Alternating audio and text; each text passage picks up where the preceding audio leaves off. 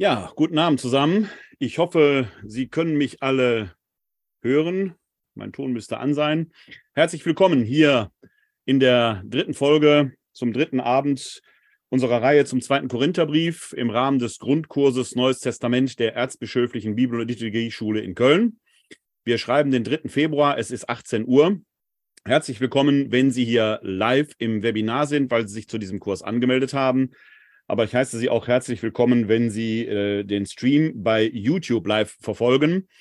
Dort äh, haben Sie die Möglichkeit, über den Chat äh, Fragen zu stellen, wenn Sie möchten. Ich habe den Stream hier parallel im Auge und äh, versuche immer wieder mal reinzugucken, wenn da Fragen kommen.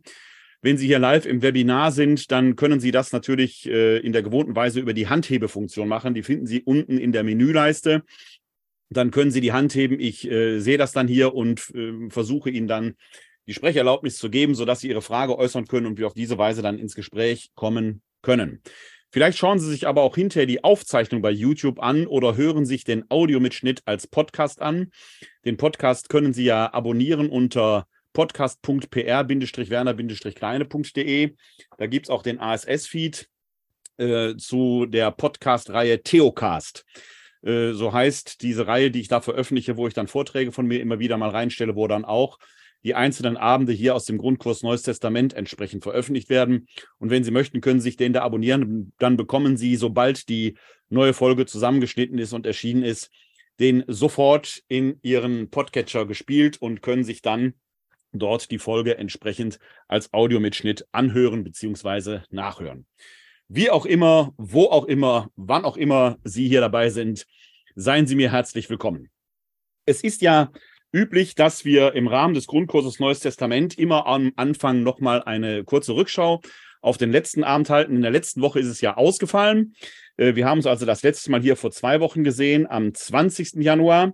Und da ging es ja um diesen ersten äh, großen Abschnitt des ersten Briefes innerhalb des zweiten Korintherbriefes.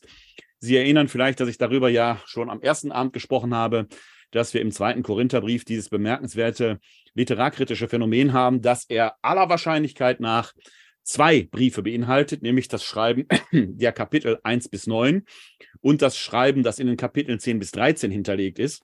Beide Schreiben sind in einem thematischen oder stehen in einem thematischen Zusammenhang, weshalb man sie wahrscheinlich schon sehr früh als einen, ich sag mal modern gesprochen, Aktenvorgang, ein Konvolut überliefert hat.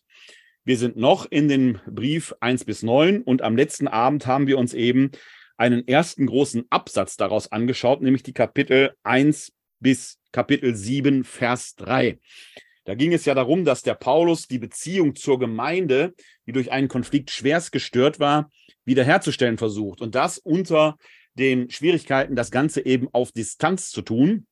Anders als heute, wo wir via WhatsApp, Threema, Mail, wie auch immer in Sekundenschnelle miteinander kommunizieren können, war es damals halt etwas schwierig. Man hatte Tage, wenn nicht Wochen zwischen der Abfassung eines Schreibens und der Rezeption und bis die Antwort dann noch zurückkam, ging ja nochmal so viel Zeit ins Land, sodass die Autoren in diesem äh, speziellen Fall der Paulus gerade angesichts der doch sehr konfliktiven Situation ja in einer gewissen Weise antizipieren musste, wie wird die Gemeinde wahrscheinlich reagieren. Ein Thema, das uns gleich eben auch noch einmal beschäftigen wird. Und so viel kann ich schon verraten, wenn man eben auf den doch sehr harschen Tonwechsel in den Kapiteln 10 bis 13 schaut, die uns beim nächsten Abend in der nächsten Woche beschäftigen werden, dann muss man sagen, wird die Strategie des Paulus an dieser Stelle erstmal, ja, sagen wir vorsichtig, doch nicht ganz erfolgreich gewesen sein. Aber wir sind noch mittendrin also in den Kapiteln 1 bis Kapitel 7, Vers 3 versucht er, diesen Konflikt aus der Ferne, zumindest aus seiner Sicht, zu bewältigen. Da hatten wir uns mit befasst, in Teilen sehr theologisch. Und da nochmal meine Frage hier in die Runde, vor allen Dingen an die, die hier live im Webinar sind. Haben Sie zum letzten Abend noch Fragen? Dann machen Sie gerne von der Handhebefunktion Gebrauch und dann können wir diese Fragen noch gegebenenfalls besprechen. Das scheint offenkundig nicht der Fall zu sein. Dann habe ich es entweder so erschöpfend äh, erklärt, dass alles klar ist, sofern man das überhaupt als Exeget sagen kann. Denn der Theologe weiß ja, wenn er eine Frage beantwortet hat, müssten eigentlich zwei neue auftauchen. Oder ich war zu kompliziert, aber dann denke ich, dann hoffe ich doch, dass Sie da entsprechend rückfragen werden. Ja, wir machen dann einen Schritt weiter. Wir gehen jetzt ab Kapitel 7, Vers 4 weiter und schauen bis ins Kapitel 9 hinein. Dann äh, haben wir die beiden großen sogenannten Kollektenkapitel vor uns. Das wird das Thema des heutigen Abends sein. Und am nächsten Abend dann eben dieses zweite Schreiben, was im zweiten Korintherbrief enthalten ist, die Kapitel 10 bis 13 uns vornehmen werden. Wir schauen jetzt mal in diese beiden großen Kollektenkapitel hinein. Ich habe natürlich in der bewährten Weise wieder ein Paper veröffentlicht. Ich habe bei YouTube das schon in den Chat hineingeschrieben, wo Sie das herunterladen können. Hier versuche ich es jetzt auch mal in den Chat zu legen. Dann können Sie sich das Paper, sofern Sie es noch nicht gemacht haben, herunterladen. Den vollständigen Link finden Sie jetzt hier im Chat, bei YouTube eben auch. Sie können auch den Kurzlink benutzen www.kck42.de GKNT 23-3. Ich wiederhole nochmal www.kck42.de Schrägstrich GKNT 23-3. Dann kommen Sie auf diese PDF-Datei, wo Sie dann diese beiden Blätter hier herunterladen können die im Wesentlichen noch einmal den, äh, ja, äh, die Thesen beinhalten, die ich mit Ihnen heute Abend erörtern werde.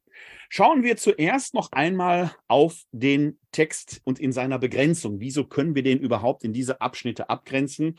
Denn wir haben dann ja in diesem ersten großen Schreiben der Kapitel 1 bis 9 zwei große Absätze. Eben einmal von äh, Kapitel 1, Vers 3. Die ersten beiden Verse waren ja der Briefeingang bis Kapitel 7, Vers 3, in dem Paulus in einem ersten großen Schritt die Gemeinde und seine Beziehungen zur Gemeinde thematisiert und versucht eben Versöhnung zu bewirken.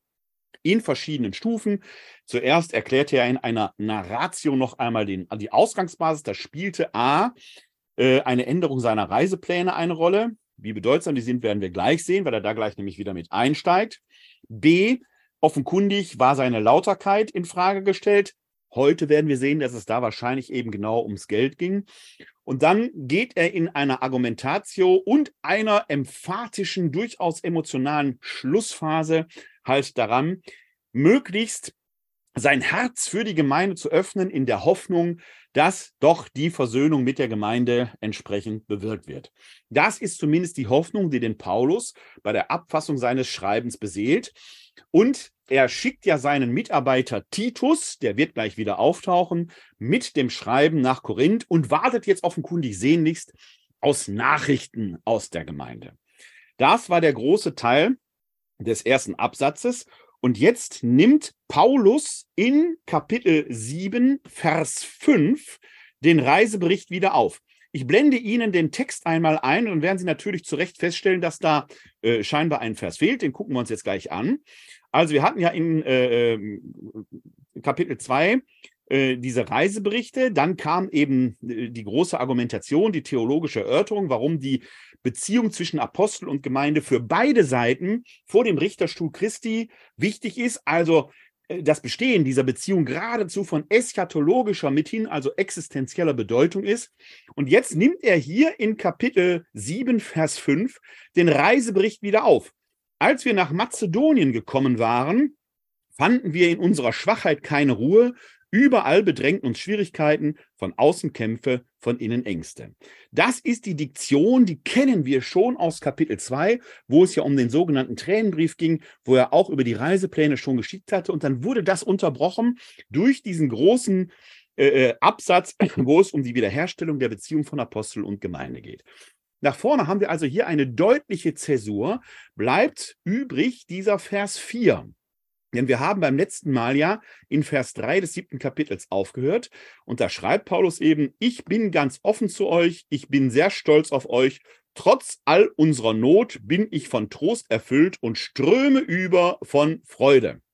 Wir können also hier in diesem Vers 4 einen, eine Art Transitus, einen Verbindungsvers sehen. Manche Exegeten nehmen den auch zum vorhergehenden Abschnitt. Das macht durchaus Sinn. Der ist eine Brücke zwischen dem ersten großen Schreiben und dem, äh, zwischen dem ersten großen Absatz und dem nun folgenden zweiten großen Absatz. Wir stellen auf jeden Fall fest, dass Paulus thematisch hier an die Reiseberichte anschließt, die schon im zweiten Kapitel Thema waren und dort im Prinzip den Ausgangspunkt der dortigen Narratio bildeten. Es liegt also nahe, dass auch hier wieder die Narratio aufgenommen wird. Also ein zweiter Durchgang, wenn man so will, des antiken rhetorischen Briefschemas ja bevorsteht. Und das ist tatsächlich so, wie wir gleich sehen werden. Also, der erste große Briefteil hatte offenkundig eine Funktion, nämlich die kommunikative Basis für etwas zu konsolidieren, was nun als eigentliches Thema hinterherkommt. Dieses eigentliche Thema, um das es Paulus jetzt aber gleich gehen wird, hätte er nicht bearbeiten können, wenn er den Konflikt mit der Gemeinde nicht befriedet hätte. Zumindest muss er hoffen, diesen Konflikt in der Gemeinde befriedet zu haben. Denn deshalb ist er ja von Außenkämpfe und von Innenängste ja ein Getriebener, der, und das kommt jetzt in Vers 6, getröstet wird durch die Ankunft des Titus, nicht nur durch seine Ankunft, sondern auch durch den Trost, den er bei euch erfahren hat. Aha, Titus scheint also für Paulus zuerst einmal positive Nachrichten zu bringen. Die Gemeinde scheint bereit für eine Aussöhnung zu sein. Und jetzt schickt Paulus eben diesen 2. Korintherbrief Kapitel 1 bis 9 mit Titus zurück. Titus bringt also offenkundig Nachrichten aus der Gemeinde. Zu diesen Nachrichten gehörte, dass diese berühmte Person aus Kapitel 2, Vers 5 dort nur sehr vorsichtig mit der Partikel tis, also ein gewisser, die Gemeinde wusste ja, um wen es geht, äh, der den Paulus da sehr hart angegangen ist. Die Gemeinde hat ihn offenkundig gemaßregelt. Die Nachrichten, die Titus aus der Gemeinde bringt, bevor Paulus die Kapitel 2 äh, 2 Korinther 1 bis 9 schreibt, scheinen zumindest dafür geeignet, dass Paulus sich große Hoffnungen machen kann, dass die Versöhnung mit der Gemeinde gelingen kann. Wie gesagt, die Kapitel 10 bis 13 werden im Ton anders sein. Offenkundig hat es da einen Rückfall gegeben. Das aber wird uns am nächsten Abend in der nächsten Woche beschäftigen. In Kapitel 7, Vers 4, also diesem äh, Absatz hier, nimmt der Paulus nämlich noch einmal Bezug auf das Thema in den ersten sieben Kapiteln oder den ersten sechs Kapiteln und den drei Versen des siebten Kapitels. Da finden wir die Wendung Polemoi Paresia. Das ist genau dieser Übergang. Er ist sehr offen zu den Korinthern gewesen. Mit viel Freimut hat er sich den Korinthern geöffnet. Etwas, das ihm offenkundig nicht leicht gefallen zu sein scheint, sein Innerstes nach außen zu kehren und dort sich ja gegenüber den Korinthern auch in seiner inneren Weise transparent zu machen. Wie schwer das auch heute noch in Konflikten ist, erleben wir ja hier im Erzbistum Köln in vielfältiger Weise. Ähm, man erinnere nur an die äh, Predigt der Christmette, die seinerzeit Kardinal Wölke gehalten hat, wo er sich entschuldigt hat für das Leid, das, er, das wir erfahren haben angesichts des Konfliktes. Und das war ja schon genauso eine Double-Bind-Situation, wo wir doch erhofft hätten, dass er von sich spricht. Aber das fällt ihm schwer, sich zu offenbaren. Auf der anderen Seite erleben wir sehr tagesaktuell, sehr tagesaktuell ja einen Konflikt in Bergisch-Gladbach-Refrath. Dort sollte ja eigentlich ein Pilotprojekt um den Pastoran zukunftsfähig eingeführt werden. gerade heute, gut anderthalb Stunden vor unserer Veranstaltung, habe ich gelesen, dass der ursprüngliche Plan, dieses Pilotprojekt, auch mit den dort verbundenen ähm, personellen Konsequenzen, eben nicht in der Weise durchzuführen, sondern die dort ernannten kanonischen Pfarrer bleiben kanonische Pfarrer. Damit ist erstmal der Konflikt dort, ich weiß noch nicht, ob er befriedet ist, aber zumindest hat der Protest der Gemeinden dort äh, dahingehend Erfolg gezeigt dass das Bistum da jetzt zurückrudert. Und da kann man in dem Schreiben, das ich im Internet gelesen habe, sehen, dass dort der Leiter der Hauptabteilung EPE, e, Entwicklung pastorale Einheiten, sich selbst öffnen kann, also dort auch sehr zugibt, wir haben Fehler in der Kommunikation gemacht, eine ganz andere Vorgehensweise, aber auch das, ganz ehrlich, wird Überwindung gekostet haben. Wer könnte das nicht nachvollziehen? Aber ganz ehrlich, anders geht es nicht. Und der Paulus schreibt eben auch hier, ich bin ganz offen zu euch und er betont, ich bin sehr stolz auf euch. Jetzt hebt Frau Reinke die Hand. Ich versuche Ihnen das Wort zu erteilen. Einen kleinen Moment bitte. Ja, jetzt haben Sie mich aber zu einer kleinen gehässigen Bemerkung. So, jetzt müsste ich Sie hören können. Mikrofon ist an. Wenn Sie möchten, ja. können Sie fragen nicht fragen. Sie haben mich jetzt zu einer gehässigen Bemerkung provoziert. Eigentlich läuft ja vom Erzbistum nirgendwo eine gute Kommunikation. Und was Bergisch Gladbach gemacht hat, ist woanders nicht so gut abgelaufen und einfach ignoriert worden. Ja, äh, das kann man wohl so sehen. Ähm, ich bin jetzt auch mal gespannt, äh, wie in der Folge äh, der Bergisch Gladbacher Ereignisse äh, sich das in anderen Bereichen jetzt abspielen wird. Ich denke schon, dass äh, das in einer gewissen Weise auch schon pilotprojekthaft ist. Ähm, ich kann mir da noch keinen Reim drauf machen, wenn ich ganz ehrlich bin. Ich fand es erstmal nur bemerkenwert, dass äh, in dem Fall, äh, den Namen darf man ja nennen, weil das Schreiben ja öffentlich ist, Monsignore Bosbach doch sehr offen da äh, zum Schluss kommuniziert hat und äh, eben zugegeben hat, es sind Fehler gemacht worden. Was das in der Summe äh, für andere Konflikte im Erzbistum heißt, gerade um den pastoralen Zukunftsweg, da bin ich selber, wenn ich ganz ehrlich bin, gespannt drauf. Äh, das ist schon, äh, denke ich, eine Überraschung gewesen für die Gemeinde in Refrath, sicherlich auch ein großer Erfolg, dass ihr Protest da zu entsprechenden Konsequenzen geführt hat.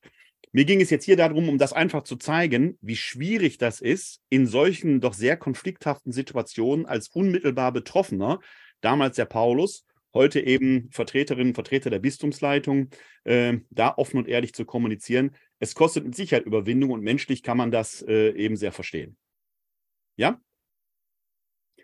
Dann gehen wir mal äh, einen Schritt weiter.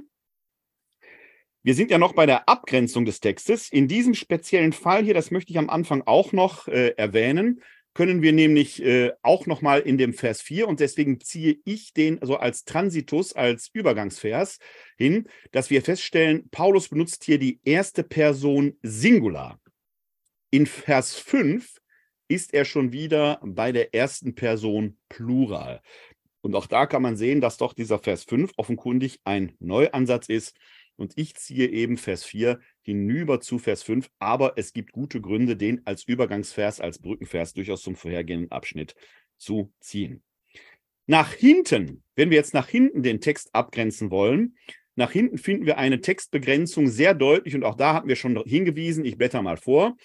In Kapitel 10, Vers 1 ist auf Griechisch diese Wendung autos de ego Paulos ein sehr starker Neueinsatz.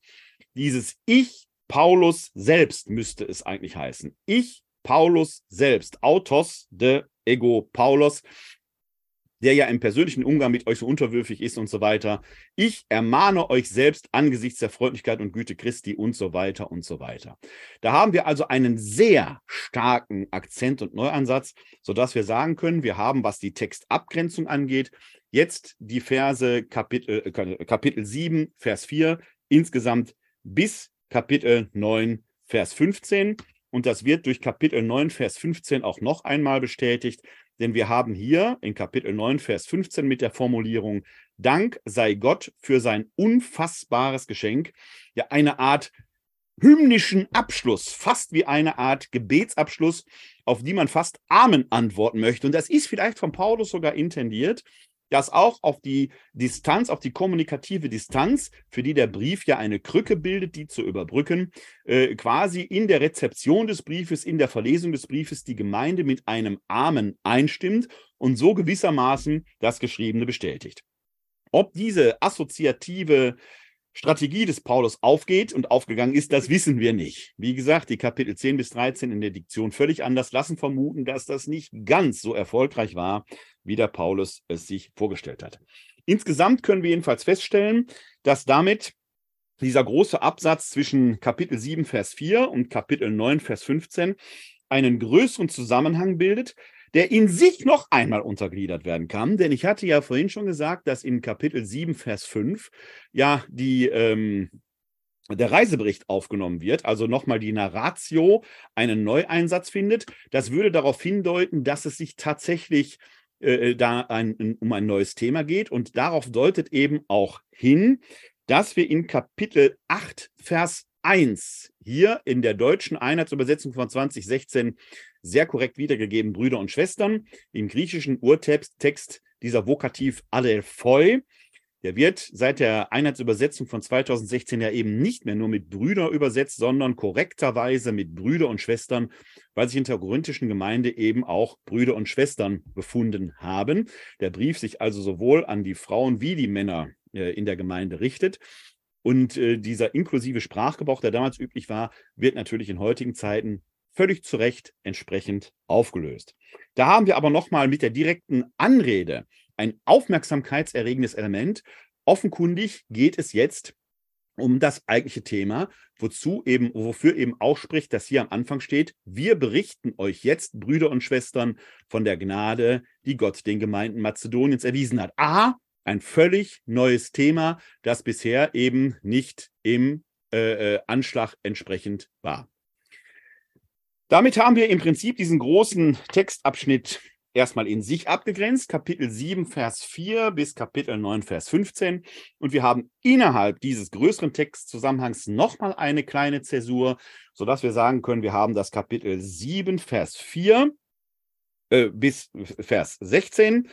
Da findet sich in meinem Paper, sehe ich gerade, ein Tippfehler. Da steht leider noch der Vers 3 drin. Also wir haben Kapitel 7, Vers 4 bis Vers 16 als Absatz und dann die äh, beiden großen Kapitel, die sich dann näher hin mit der Kollekte befassen werden, das Kapitel 8 und das Kapitel 9. Und da machen wir uns jetzt auf die Reise, das näher anzuschauen. Ja, ähm, wir gehen mal in das Kapitel 7, Vers 4 bis Vers 16. In Kapitel 7, Vers 4 setzt der Text eben neu ein und beschreibt in emotionalem äh, Ton die paulinische Perspektive und Hoffnung auf Wiederherstellung einer versöhnten Beziehung zur korinthischen Gemeinde. Diese Emotionalisierung bewirkt natürlich nochmal in einer besonderen Weise einen kommunikativen Bezug und der ist für das Folgende natürlich insofern wichtig, als dass jetzt das, man muss es so sagen, eigentliche Hauptthema dieses Briefes kommt. Bisher war für uns theologisch hochinteressant, wie definiert der Paulus seine Beziehung zur Gemeinde, gerade aus diesem eschatologischen Gesichtspunkt. Historisch verfolgt Paulus aber damit eigentlich ein anderes Ziel, denn er möchte diese Kollekte unbedingt fertig bekommen. Und dazu muss er dies jetzt anbahnen, sodass er jetzt diese versöhnte Beziehung, die Wiederherstellung der versöhnten Beziehung zur korinthischen Gemeinde nochmal als emotionale Basis für das Folgende berichtet. Auf diesem Hintergrund nimmt er eben in Vers 5 die äh, ähm, Reiseberichte wieder auf. Dabei schreibt Paulus, dass er selbst ein Getriebener ist. Er behält also diesen emotionalen Ton bei. Er rastet und ruht nicht. Er ist getrieben von der Sorge um die Beziehung zur Gemeinde, die er als er den zweiten Korintherbrief schreibt, die Kapitel 1 bis 19, durch die Nachrichten des Titus eben voll Hoffnung verfolgt, aber auf dem Weg dahin erreicht Titus gewissermaßen entgegen und ist getrieben davon, er hofft, dass die Gemeinde doch durch den Besuch des Titus, der spielt gleich noch einmal eine Rolle, ja schon versöhnt ist. Also er hat den Titus offenkundig auf die Reise geschickt, um die Basis zu bereiten, einen Emissär geschickt, um die Basis zu bereiten für den Konflikt. Auch hier noch einmal, wenn wir Berge Stadtbach die Ereignisse gucken, da wurde Weihbischof Puff eben in diese Gemeindeversammlung geschickt, um dort mit den Leuten zu sprechen. Sie merken, da liegen 2000 Jahre dazwischen. Es sind nicht direkt dieselben Themen, aber die Problematik, die kommunikative Problematik ist in einer gewissen Weise vergleichbar. Die ersten positiven Nachrichten, die der Paulus jetzt erhält, machen ihm Hoffnung, dass die Beziehung zur Gemeinde konsolidiert ist. Und da antizipiert er eben, jetzt wäre die Gelegenheit günstig, doch das eigentliche Hauptthema, das ja in dem ersten großen Absatz schon anklang, wo er seine Lauterkeit, die er immer stark betont hat, doch in Anschlag bringen zu können. Die Reaktion der Gemeinde selbst wird in den Versen sieben folgende zusammengefasst und die blende ich Ihnen auch gerne nochmal ein. Wenn wir da nämlich hineinschauen, wir hatten ja hier oben noch äh, die Sorge des Paulus, dann hier in Vers 6, daraufhin ermutigten wir Titus, dieses Liebeswerk, das er früher bei euch begonnen hat, nun auch zu vollenden. Aha, da geht es also um ein diakonales, ein Liebeswerk, auch hier ein emotionaler Begriff. Wir als späte Leserinnen, die den Gesamtzusammenhang des Schreibens noch nicht so haben, können noch nicht direkt ahnen, worum es dabei geht. Aber die Korinther wussten natürlich genau, was damit entsprechend verbunden war. Dann geht es hier um die Reaktion der Gemeinde. Wie ihr aber an allem reich seid, an Glauben, Rede und Erkenntnis, an jedem Eifer, an der Liebe, die wir in euch verkündet haben, so sollt ihr euch auch an diesem Liebeswerk mit reichlichen Spenden beteiligen. Jetzt ahnen auch wir heutigen, dass es offenkundig doch ums Geld geht. Ich meine das nicht als strenge Weisung, aber ich gebe euch Gelegenheit, angesichts des Eifers anderer auch eure Liebe als echt zu erweisen. Wir sind immer noch in der vorbereitenden Narratio, wenn man so will, die ähm, hier ähm, quasi schon den Ton für das Kommende anschlägt. Und da ist schon interessant, dass der Eifer anderer erwähnt wird. Wir werden gleich bei der Erörterung der großen Kollektenkapitel sehen, dass das durchaus eine interessante Strategie des Paulus ist, dort mit dem Mittel der ja, Neiderweckung, möchte man fast sagen, auf den Eifer speziell der mazedonischen äh, Gemeinden verweist. Er hat also offenkundig Gemeinden, die ihm diese Probleme, die er mit der korinthischen Gemeinde hat, nicht haben. Und die werden jetzt gleich vorgestellt. Und da hofft er doch, dass die Korinther sich angesichts der doch sehr anders gearteten Vorgehensweise der mazedonischen Gemeinden sich selbst nicht lumpen lassen möchten. In Vers 9 fängt er an, das Ganze auch ja spirituell zu untermauern. Denn ihr kennt die, na, wir sind, wir sind in äh, Kapitel 8, wir, wir müssen ins Kapitel 9, ins Kapitel 7, Typen der Technik. Schauen wir uns nochmal die, die äh, Verse hier oben an. Die äh, Reaktion der korinthischen Gemeinde. Dass ich mich aber mit, äh, mit meinem Brief traurig gemacht habe, tut mir nicht leid, wenn es mir auch eine Weile leid tat. Ich sehe ja, dass dieser Brief euch, wenn auch nur für kurze Zeit, traurig gemacht hat. Und jetzt kommt wieder die Reaktion des Paulus. Jetzt freue ich mich nicht, weil ihr traurig geworden seid, sondern weil die Traurigkeit euch zu eurer Sinnesänderung geführt hat. Denn es war eine gottgewollte Traurigkeit. So ist euch durch uns kein Nachteil erwachsen. Wir haben dieses Wechselspiel hier zwischen Paulus und der korinthischen Gemeinde. Paulus hat sein inneres Leben offen geschrieben. Jetzt erfährt er von Titus, wie es in der Gemeinde weitergegangen ist. Und er merkt, es gibt zumindest Teile der Gemeinde, die selbst in Traurigkeit über diesen Konflikt waren. Nicht alle wohlgemerkt. Er hatte ja schon im Kapitel 2, Vers 5 und der Reaktion der Gemeinde auf diesen Konflikt, der durch diese eine Person, durch diese als TIS bezeichnete Person ausgelöst war, geschrieben, dass doch ein Teil der Gemeinde reagiert hat, ein anderer Teil nicht. Aber die Gemeinde selber spürt offenkundig, dass dieser Zustand als solches unhaltbar war. Und wir hatten ja in den ersten sieben Kapiteln gemerkt, dass das für Paulus durchaus eine eschatologische, ja geradezu existenzielle Konnotation hat, die er eben hier auch ausführt. Die gottgewollte Traurigkeit verursacht nämlich Sinnesänderung zum Heil, die nicht bereut zu werden braucht, die weltliche Traurigkeit aber führt zum Tod. Also der Konflikt, der von der Gemeinde verursacht wurde, in den Paulus da geraten ist, wird letzten Endes als eine Art gerichtshafte Situation, als eine Krise dargestellt, die durchaus einen positiven Effekt haben kann, weil sich in dieser Krise eben einiges dann auch geklärt hat und klären soll. Jedenfalls hat die Gemeinde offenkundig selbst reagiert, auch auf den Besuch des Titus. Und Paulus schreibt dann in Vers 12 noch einmal, geht er ein auf den Brief, den er geschrieben hat. Titus hatte offenkundig bei diesem, ich nenne ihn jetzt mal Zwischenbesuch, diesen Tränenbrief dabei, der uns eben nicht erhalten ist. Paulus geht in Vers 12 da nochmal drauf ein. Wenn ich euch also geschrieben habe, so tat ich es nicht, um den zu treffen, der Unrecht getan hatte. Zwei Kapitel, Vers 5. Sondern ich tat es, damit euer Eifer für uns sichtbar werde vor euch und vor Gott. Ganz ehrlich gesagt, dieser Mensch lässt den Paulus nicht wirklich so los, aber er tut alles, um ihn nicht so wichtig zu nehmen. Er betont immer wieder, es geht ihm eigentlich um die Gemeinde da selbst. Jetzt aber rundet er die Sache ab, ab Vers 13, und ich blende Ihnen den Text nochmal ein. Deswegen sind wir jetzt getröstet. Also, der Konflikt scheint sich zu erledigen.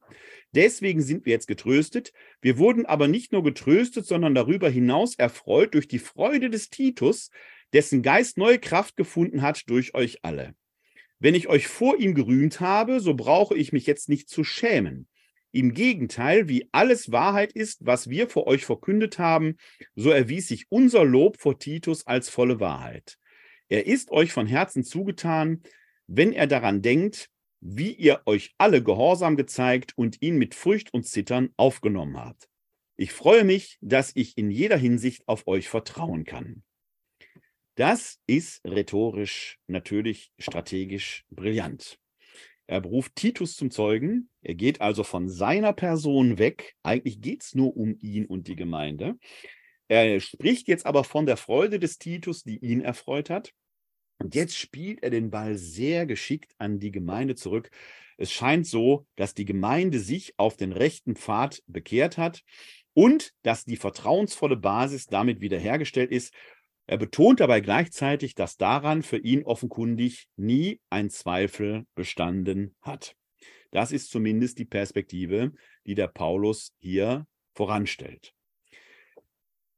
Er fasst also gewissermaßen hier die Ereignisse zusammen, die sich jetzt unmittelbar vor der Abfassung des zweiten Korintherbriefes, speziell der Kapitel 1 bis 9, ereignet haben. Er ist auf dem Weg in Richtung Korinth, reist dem Titus entgegen, dessen Ankunft oder dessen, äh, dessen Zusammenkunft mit ihm er kaum erwarten kann, weil er gespannt ist auf die Nachrichten, die aus Korinth von Titus mitgebracht werden. Er erfährt jetzt, dass doch ein veritabler Teil der Gemeinde offenkundig traurig über die Situation ist, ebenso wie Paulus traurig ist, dass man den Verursacher des Konfliktes zur Rechenschaft gezogen hat. Und jetzt scheint er davon auszugehen, ist die Bahn doch frei, dass er seine Lauterkeit noch einmal unter Beweis stellen kann. Das hat er in den vorangehenden Kapiteln getan. Und jetzt zu seinem eigentlichen Thema kommen kann. Das tut er auch. Paulus antizipiert also eine bewirkte Versöhnung mit der korinthischen Gemeinde. Das ist zumindest die große Antizipation, die er dort im Raum stehen hat. Die nächsten beiden Kapitel, die Kapitel 8 und 9, werden auch als die großen Kollektenkapitel bezeichnet. Warum? Weil es dort um die große Kollekte geht. Was für eine Kollekte ist das? Da möchte ich einen kleinen Exkurs vorschalten, weil das für das Verständnis der argumentativen Strategie, die Paulus gleich entfalten ist, absolut notwendig ist. Diese Kollekte, von der hier gesprochen ist, dabei handelt es sich um die sogenannte Kollekte für die Jerusalemer Urgemeinde. Und das ist ein ganz wesentlicher Bestandteil der Vereinbarungen, die auf dem sogenannten Apostelkonzil getroffen wurden. Wir wissen von diesem sogenannten Apostelkonzil A aus einer Notiz in der Apostelgeschichte. Notiz ist gut, da gibt es eine, einen Bericht drüber. Der findet sich in der Apostelgeschichte Kapitel 15, dort die Verse 1 bis 29 mit der berühmten Jakobusklausen, dass man auch Heiden taufen darf, aber sie sollen sich des Blutes enthalten. Und dann gibt es für uns in unserem heutigen Zusammenhang noch einmal besonders interessant eine autobiografische Notiz des Paulus im Galaterbrief. Und dort sind wir im Kapitel 2, die Verse 1 bis 10. Die schauen wir uns gleich mal kurz als Exkurs an. Ich möchte nur ganz kurz vorher sagen, warum ist es überhaupt zu diesem Apostelkonzil gekommen? Wir haben in der frühesten Christenheit, gehen mal davon aus, dass Jesus im Jahr 30 unserer Zeitrechnung am Kreuz gestorben ist und dann sich die Auferstehung von den Toten ereignete, sich der Auferstandene noch offenbarte. Wie gesagt, die chronologischen Fragen hängen damit zusammen, folgt man eher der synoptischen Chronologie, das tue ich jetzt, dann sind wir im Jahr 30. Wenn man der johannäischen Chronologie folgt, dann wäre man ein, zwei Jahre später. Hängt damit zusammen, dass in den synoptischen Evangelien Jesus am Pascha-Fest stirbt, und zwar in einem Jahr, wo das Pascha-Fest auf einen Freitag eben den Rüsttag fiel, dann wäre das letzte Abendmahl eben auch ein Pascha-Mahl gewesen. Nach dem Johannesevangelium stirbt Jesus aber in der Stunde, in der im Tempel die Pascha-Lämmer geschlachtet werden. Das ist also noch vor dem Pascha-Fest. Bei Johannes, das ist dann meine Deutung, ist das eine deutliche Spiritualisierung und Theologisierung der Ereignisse. Jesus soll eben als das wahre Paschalam dargestellt werden. Exegeten streiten darüber. Die Mehrheit der Exegetinnen und Exegeten äh, sieht in der synoptischen Chronologie zumindest den historisch äh, äh ursächlicheren Aspekt, dem folge ich.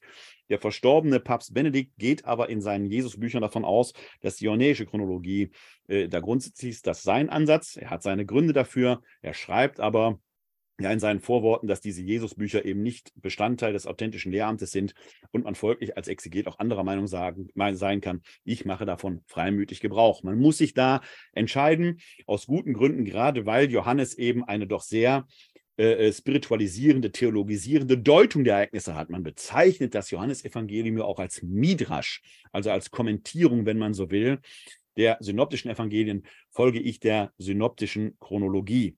Damit wäre Jesus im Jahr 30 gestorben und wir äh, und von den Toten auferstanden. Und wir merken schon sehr früh, dass dort in Jerusalem sich offenkundig die sogenannte Urgemeinde gebildet. Es hat zuerst eine galiläische Tradition gegeben, die bildet sich auch im Johannesevangelium ab. Der äh, Auferstandene offenbart sich am See von Tiberias, sprich dem See Genezareth. Dann scheint man aber doch zurückgegangen zu sein nach Jerusalem und scheint dort am Ort von Kreuzestod und Auferstehung ja die erste Gemeinde gegründet zu haben. Das Pfingstereignis spielt ja dann auch in Jerusalem. Von der Urgemeinde in Jerusalem heißt es aber auch in der Apostelgeschichte, dass man einmütig im Tempel verharrte, festhielt an der Lehre der Apostel, an den Gebeten und so weiter. Man verblieb eigentlich noch innerhalb des jüdischen Kontextes. In Antiochia, einer Stadt, die sich heute in der südlichen Türkei in der Nähe der Grenze zu Syrien befindet, bildete sich aber offenkundig ein zweiter frühchristlicher Schwerpunkt, auch von Judenchristen, denn wir hören ja am Pfingsten, dass dort viele Wallfahrer in Jerusalem waren, Pater, Elamiter und so weiter und so weiter, die eben anlässlich des Shavuot-Festes nach Jerusalem gepilgert waren und dort jetzt die Botschaft von der Auferstehung des Gekreuzigten empfangen. Und offenkundig haben sich auch einige hellenistische Juden, Christen zum Glauben bekehrt, Einige Namen davon spiegeln sich in den Namen der sieben Diakone wieder, die da in der Apostelgeschichte genannt werden. Da ist ja auffällig, dass die samt und sonders griechische Namen haben. Dass es überhaupt hellenistische Juden gab, hängt mit verschiedenen politischen Ereignissen der jüdischen Geschichte zusammen. Da ist einmal das babylonische Exil, aber auch Alexander der Große und verschiedene Bewegungen, Volksbewegungen, Auswanderungsbewegungen und so weiter und so weiter es gab in Antiochia offenkundig eben auch eine große jüdische Gemeinde, von der sich jetzt ein veritabler Teil zum Christentum bekehrt. Und in Antiochia passiert etwas Entscheidendes. Man fängt nämlich an, die Ereignisse von Kreuzestod und Auferstehung zu reflektieren. Der Hintergrund ist, ich habe das schon öfter erwähnt, dass wir in dem Kreuzestod und der Auferstehung ein doppeltes Paradox haben. Das eine ist natürlich, dass Tote überhaupt auferstehen und sich offenbaren. Das ist eine steile Behauptung, die kann man glauben oder nicht. Und Paulus setzt sich ja im ersten Korintherbrief damit intensiver auseinander, im 15. Kapitel, die Verse 3 bis 8, wo er über 513 Zeugen anführt, die die Tatsächlichkeit der Auferstehung bezeugen sollen. Die große Zahl der Zeugen ist ein starkes Argument auch der kritischen korinthischen Gemeinde gegenüber wenn man sich auf den Glauben der Auferstehung eines Gekreuzigten überhaupt einlassen kann, das ist eine Leistung in sich schon, dann taucht ein zweites Problem auf, das uns heutigen oft gar nicht so geläufig ist, denn es ist nicht egal, wie Jesus stirbt. Die Auferstehung vom Tode, daran glaubten Pharisäer auch, das war gar nicht das Problem. Das große Problem der frühen Christenheit war, dass ein Gekreuzigter von den Toten aufersteht. Warum? Wir lesen im Buch Deuteronomium, Kapitel 21, Vers 23, dass der am Holz hängende, besser gesagt, derjenige, der am Holz hängen stirbt, ein von Gott verfluchter, ein von Gott verlassener ist. In der biblischen Sprache ein absoluter Sünder. Die Auferstehung aber kann nur Gott gewirkt sein. Und jetzt entsteht ein Paradox, der Gottverlassene wird von Gott gerettet. Dieses Paradox ist die Keimzelle der christlichen Theologie und diesem Paradox hat man sich in Antiochia gestellt. Und man schließt da ja oder fängt dort an Theolo zu theologisieren und zieht eine Konsequenz daraus, nämlich Deuteronomium Kapitel 21 Vers 23 ist Teil der Torah. Also eine der Weisungen Gottes. Jetzt geht Gott selbst aber hin und setzt diese Weisung außer Kraft. Nein, das ist falsch formuliert von mir. Er setzt sie nicht außer Kraft. Er erlöst Jesus aus dem Kreuzestod. Er erweckt ihn auf, obwohl er nach der Torah eigentlich ein Gottverfluchter sein müsste. Gott setzt das Signal. Die Torah alleine ist nicht seligmachend. Er setzt sie nicht außer Kraft. Das war unsauber von mir formuliert. Er setzt sie eben nicht außer Kraft, aber es gibt einen Weg zum Heil daneben. Und das für die Antiochener essentiell, denn wir haben in dem, was wir das altehrwürdige Testament nennen, in den Prophetenschriften ja schon die Verheißung der Völkerwallfahrt. In der messianischen Zeit werden die Völker zum Zion pilgern. Und diesen Schluss zieht man in Antiochia daraus. Gott selbst setzt in der Auferstehung des Gekreuzigten ein fundamentales Signal. Jetzt ist nicht mehr allein das Einhalten der Torah der Grund, der gerecht vor Gott macht. Ergo ist die Beschneidung, die ja eine Mitzwa aus der Torah ist, nicht mehr das zwingende oder eins der zwingenden Elemente. Auch die Unbeschnittenen können jetzt zum Zieren kommen. Die Völkerwallfahrt beginnt. Und in Antiochia fängt man an, Menschen zu taufen, die nicht beschnitten sind, die sogenannten Goyim, wir nennen sie Heiden. Ich vermute einmal, meine Damen und Herren, dass die allermeisten von Ihnen, mich eingeschlossen, äh, Unbeschnittene sind. Wir sind eben nicht jüdischer Herkunft. Das Heil bleibt bei den Juden. Das Heil kommt von den Juden.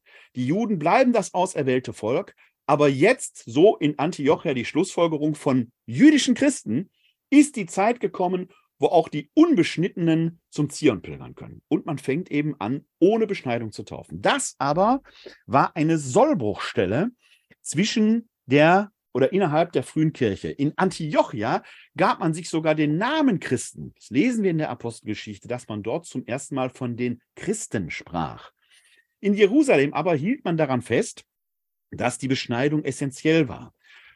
Das Problem aber war, dass zwischen Juden, also zwischen Beschnittenen und Unbeschnittenen, der Kontakt schwierig war, weil der Kontakt mit Unbeschnittenen zu ritueller Verunreinigung führen konnte. Wir hatten jetzt also eine große Gemeinschaft in verschiedenen Gemeinden von äh, Menschen, die an die Auferstehung des Gekreuzigten glauben, von denen ein Teil unbeschnitten war und ein Teil beschnitten. Und die Einheit war eben gefährdet. Das war die Ursache, das war der Anlass für das Apostelkonzil, um das zu bereinigen. Mittlerweile gehörte ein gewisser Paulus nach seiner Bekehrung der antiochenischen Gemeinde an. Ich erkläre das so ausführlich, weil Sie sehr oft hören werden, dass der Paulus das alles gemacht hatte. Ich sage auch Paulus. Paulus verstritt eine Theologie aus Antiochia.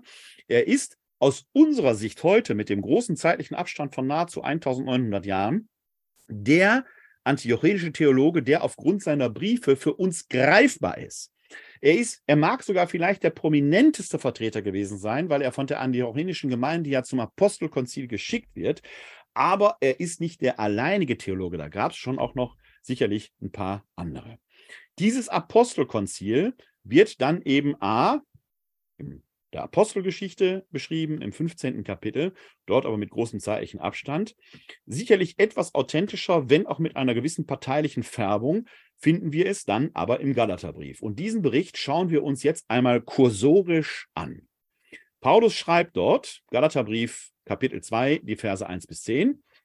14 Jahre später ging ich wieder nach Jerusalem hinauf, zusammen mit Barnabas. Ich nahm auch Titus mit. Da ist er wieder, der Titus, der hier auch in der Kontaktnahme zur korinthischen Gemeinde eine wichtige Rolle spielt. Also offenkundig wichtiger und bewährter Mitarbeiter des Paulus.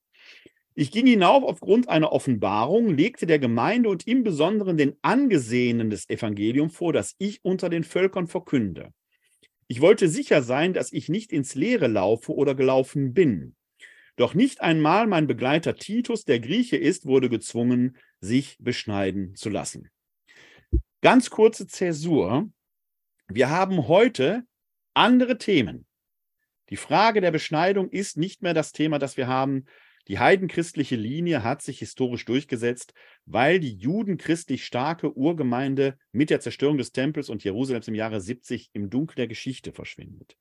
Aber wir haben hier in Deutschland etwa den synodalen Weg. Und wir haben in Rom eine Kurie, die sich schwer mit dem synodalen Weg tut. Nicht nur da, auch bei uns gibt es ja Bischöfe, die sich damit schwer tun. Der Paulus ist jetzt aber so, dass er sagt, ich setze meinen Kopf nicht durch. Ich gehe nach Jerusalem, um denen mein Evangelium vorzulegen, weil die Einheit als solches wichtig ist. Aber der Paulus ist alles andere als ein Leisetreter. Es wird argumentiert, es wird gerungen, es wird nicht dekretiert. Das ist der entscheidende Unterschied zu dem, was heute ist. Vielleicht müsste man sich da an die biblischen Ursprünge zurückerinnern. Deswegen sagt er ja hier, mir wurde von denen nichts auferlegt. Die Apostelgeschichte hat schon eine Auflage mit der sogenannten Jakobusklausel, die übergeht Paulus hier geflissentlich. Aber auch aus der Apostelgeschichte können wir entnehmen, dass es doch offenkundig eine Einigung gegeben habe. Jetzt geht es hier weiter, Vers 4 im Galaterbrief Kapitel 2. Denn was die falschen Brüder betrifft, jene Eindringe, die sich eingeschlichen haben, hatten, um die Freiheit, die wir in Christus Jesus haben, auszuspähen und uns zu versklaven, so haben wir uns ihnen keinen Augenblick unterworfen und ihnen nicht nachgegeben, damit euch die Wahrheit des Evangeliums erhalten bleibe. Was verbirgt sich hinter dieser merkwürdigen Formulierung?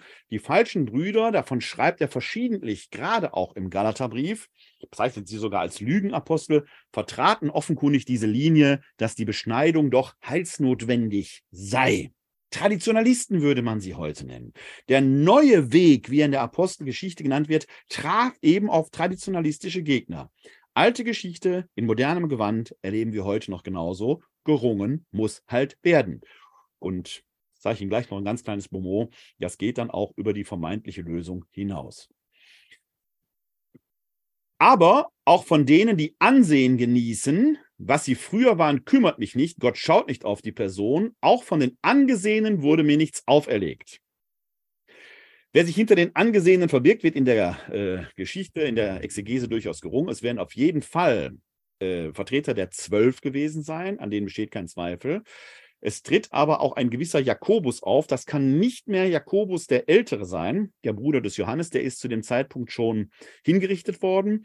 Es könnte sich, weil Paulus ihn Herrenbruder nennt, um den leiblichen Bruder Jesu handeln, der aber zu Lebzeiten Jesu mit den anderen Geschwistern Jesu doch sehr konfliktiv Jesus gegenüberstand. Es könnte aber auch vielleicht Jakobus, der Sohn des Alpheus, also Jakobus der Jüngere, sein. Meine persönliche Meinung, ganz bescheiden, ich votiere für Jakobus Alpheus, äh, den Sohn des Alpheus, weil es mir schwerfällt zu sagen, dass dieser Konflikt, der in der Gemeinde, der, der zwischen Jesus und seinen Geschwistern war, so einfach abgeräumt werden konnte.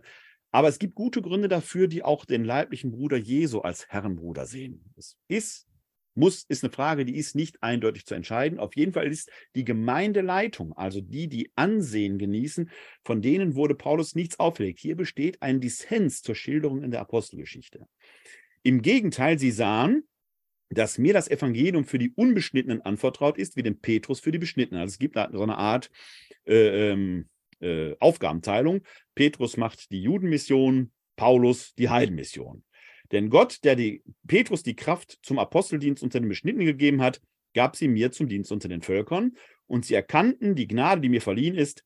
Deshalb gaben Jakobus, Kephas und Johannes, die als Säulen Ansehen genießen, mir und Barnabas die Hand zum Zeichen der Gemeinschaft, wir sollten zu den Heiden gehen, sie zu den Beschnittenen. Nur sollten wir der Armen gedenken und das zu tun, habe ich mich eifrig bemüht. Das ist der entscheidende Hinweis.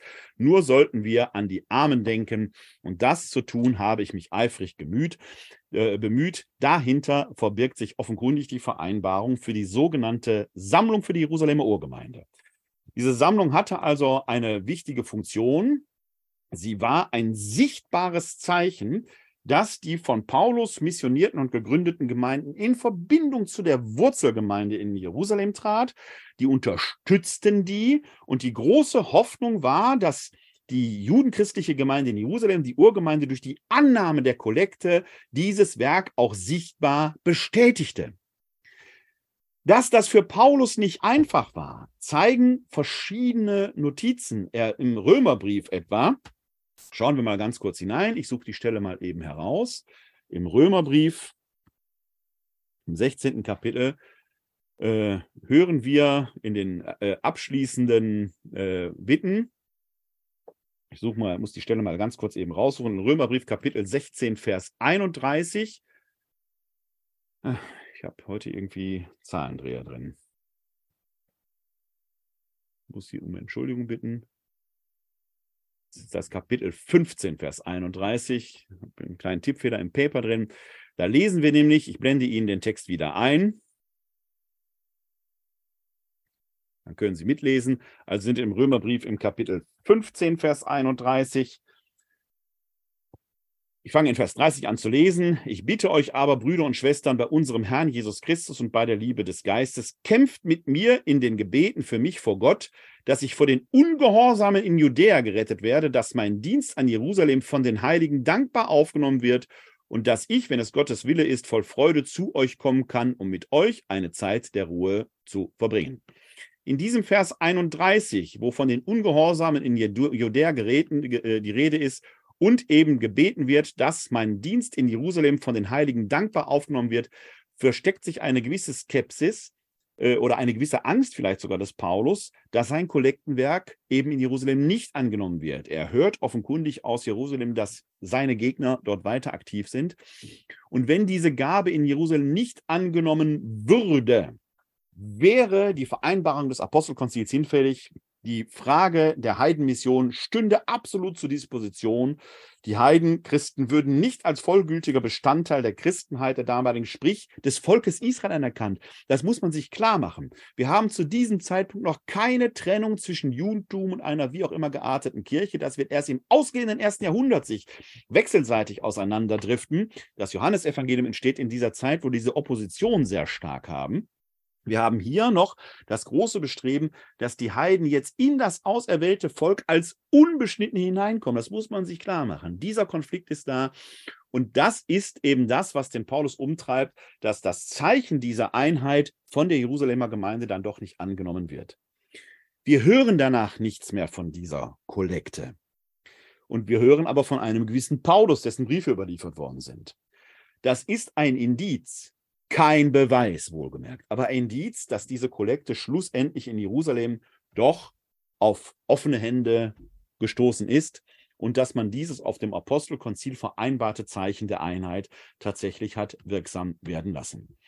Geben Sie mir noch einen ganz kleinen Moment, einen ganz kleinen Exkurs, weil ich nochmal zurück in den Galaterbrief äh, gehen möchte, weil ich Ihnen da zeigen möchte, dass schon kurz nach dem äh, Konzil, nach dem sogenannten Apostelkonzil der Synode zu Jerusalem, die Konflikte eben weitergingen.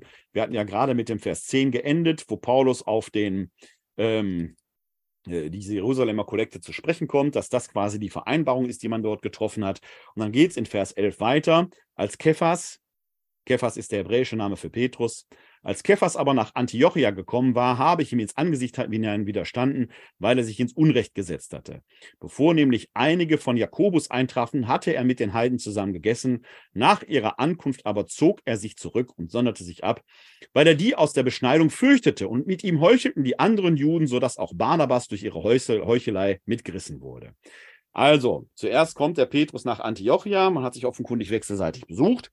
Man verkehrt mit den Heiden, bestätigt also die Vereinbarung des Apostelkonzils, Einheit aus Heidenchristen und Judenchristen. Jetzt kommen einige des Jakobus. Wie gesagt, man kann sehr darüber diskutieren, handelt es sich um den leiblichen Bruder Jesu, der auch in den Evangelien erwähnt wird den sogenannten Herrenbruder Jakobus oder ist Herrenbruder ein Ehrentitel und bezeichnet dann möglicherweise den Apostel Jakobus, den Sohn des Alpheus. Wie auch immer, bei diesem Jakobus scheint es sich um einen eher konservativen Knochen gehandelt zu haben. Das erfahren wir ja auch aus der Apostelgeschichte mit der sogenannten Jakobusklausel. Und der Petrus hat Strang vor ihm. Der erste Papst lehrt noch nicht unfehlbar. Er ist noch quasi anderen hörig. Und Paul und Petrus ist, wie auch schon in äh, den Evangelien geschildert, von eher wankelmütigem Geist. Als es eng für ihn wird, unterlässt er die Tischgemeinschaft. Das aber lässt Paulus sich nicht bieten und widersteht ihm ins Angesicht hinein. Eine höfliche äh, Formulierung für das, dass er ihn sich so richtig zur Brust genommen haben wird. Auch davon können wir lernen, wenn es sein muss, muss gerungen werden in jeder Hinsicht. Die Bibel ist und bleibt aktuell. Das ist Sinn und Zweck dieser Kollekte für die Jerusalemer Urgemeinde. Sie begegnet verschiedentlich in den Briefen des Paulus. Eine kleine Auswahl von Stellen möchte ich Ihnen jetzt zeigen, um Ihnen äh, damit alleine zu zeigen, wie bedeutsam diese Kollekte für den Paulus offenkundig war. Wir lesen zum Beispiel schon im ersten Korintherbrief, im 16. Kapitel, die Verse 1 bis 4, Anweisungen für die Kollekte, was die Geldsammlung für die Heiligen angeht sollt auch ihr euch an das halten, was ich für die Gemeinden Galatiens angeordnet habe. Jeder soll ihm immer am ersten Tag der Woche etwas zurücklegen, ist ja der Tag der Gemeindeversammlung, und so zusammensparen, was er kann. Dann sind keine Sammlungen mehr nötig, wenn ich komme. Nach meiner Ankunft werden eure Vertrauensleute, werde ich eure Vertrauensleute mit Briefen nach Jerusalem schicken, damit sie eure Liebesgabe überbringen. Ist es der Mühe wert, dass ich selbst hinreise, dann sollen sie mit mir reisen. Ja, da tauchen schon Vertrauensleute auf. und Paulus will offenkundig selber reisen. Möglicherweise genau der Grund, an dem sich ein Konflikt entzünden könnte, wenn er in dieser Strategie eine Änderung vorgenommen hat. Die wird uns gleich nämlich erneut begegnen. Aber schon im ersten Korintherbrief finden wir da entsprechende Weisungen. Oder dann schauen wir einmal in den Philipperbrief, da sind wir im vierten Kapitel, Vers 15, etwas verklausuliert. Und Philippa, die Gemeinde von Philippi befindet sich in dem berühmten Mazedonien, von dem wir gleich noch hören werden. Ihr selbst, ihr wisst selbst, ihr Philipper, dass ich beim Beginn der Verkündigung, als ich aus Mazedonien aufbrach, mit keiner Gemeinde durch Geben und Nehmen verbunden war, außer mit euch. Also mancher Konflikt, der ihn in Korinth umtreibt, auch um die Kollekte, scheint in Philippi völlig unproblematisch gewesen zu sein. Mit der Gemeinde war er nämlich in Geben und Nehmen verbunden und die scheinen ihn doch da sehr unterstützt zu haben. Auf jeden Fall ist die Kollekte die immer wieder in den Briefen so aufploppt, für Paulus eine Conditio sine qua non. Das Gelingen dieses Kollektenwerkes ist für ihn essentiell, weil das sein Teil der Vereinbarung des Apostelkonzils in Jerusalem war.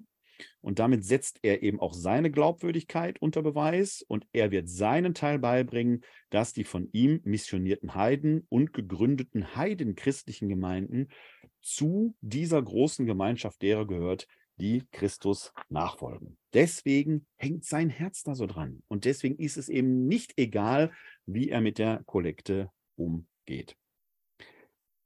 Wir schauen jetzt wieder in den zweiten Korintherbrief und da sind eben zwei ganze Kapitel, die sich mit der Kollekte befassen. Wir haben ja vorhin schon äh, versehentlich da hineingeschaut, als ich eigentlich ins siebte Kapitel schauen wollte, aber noch das erste Kapitel aufgeschlagen hatte. Das ist so ein bisschen das Problem, wenn man hier Technik und alles gleichzeitig bedienen muss. Wir sind jetzt im achten Kapitel und schauen da mal in den ersten großen Absatz hinein. Der umfasst die ersten 15 Verse des achten Kapitels. Da stellt er nämlich noch einmal die Bedeutung der Kollekte für die Jerusalemer Urgemeinde heraus. Paulus beschreibt diese Bedeutung noch einmal ganz grundsätzlich, weil er den Korinthern die vor Augen stellt nicht ohne dabei gewisse Konkurrenzen zu anderen Gemeinden schon zu evozieren. Das spielt gleich besonders im neunten Kapitel nochmal in der Strategie der Motivation der Korinther jetzt nur endlich zu Potte kommen eine Rolle. Die wollen sich doch wohl nicht lumpen lassen, während die mazedonischen Gemeinden schon einen sehr namhaften Betrag gesammelt haben. Gerade weil die Kollekte bezüglich des polnischen Umgangs mit Geld in Korinth aber in der Kritik stand, verweist er darauf, dass in anderen Gemeinden die Sammlung völlig problemfrei verlief. Schauen wir uns mal in dem Text an, wie der Paulus das macht. Ich blende Ihnen den Bibeltext in der Einheitsübersetzung noch einmal ein. Und dann schreibt er eben hier, wir berichten euch jetzt, Brüder und Schwestern, von der Gnade, die Gott in den Gemeinden Mazedoniens erwiesen hat. Während sie durch große Not geprüft wurden, verwandelten, sie, verwandelten sich ihre übergroße Freude und ihre tiefe Armut in den Reichtum ihrer selbstlosen Güte. Ich bezeuge, dass sie nach Kräften und sogar über ihre Kräfte spendeten, ganz von sich aus. Liebe Korinther, da könnt ihr euch doch wirklich ein Beispiel dran nehmen, euch, die ihr das alles doch nicht erleiden musstet.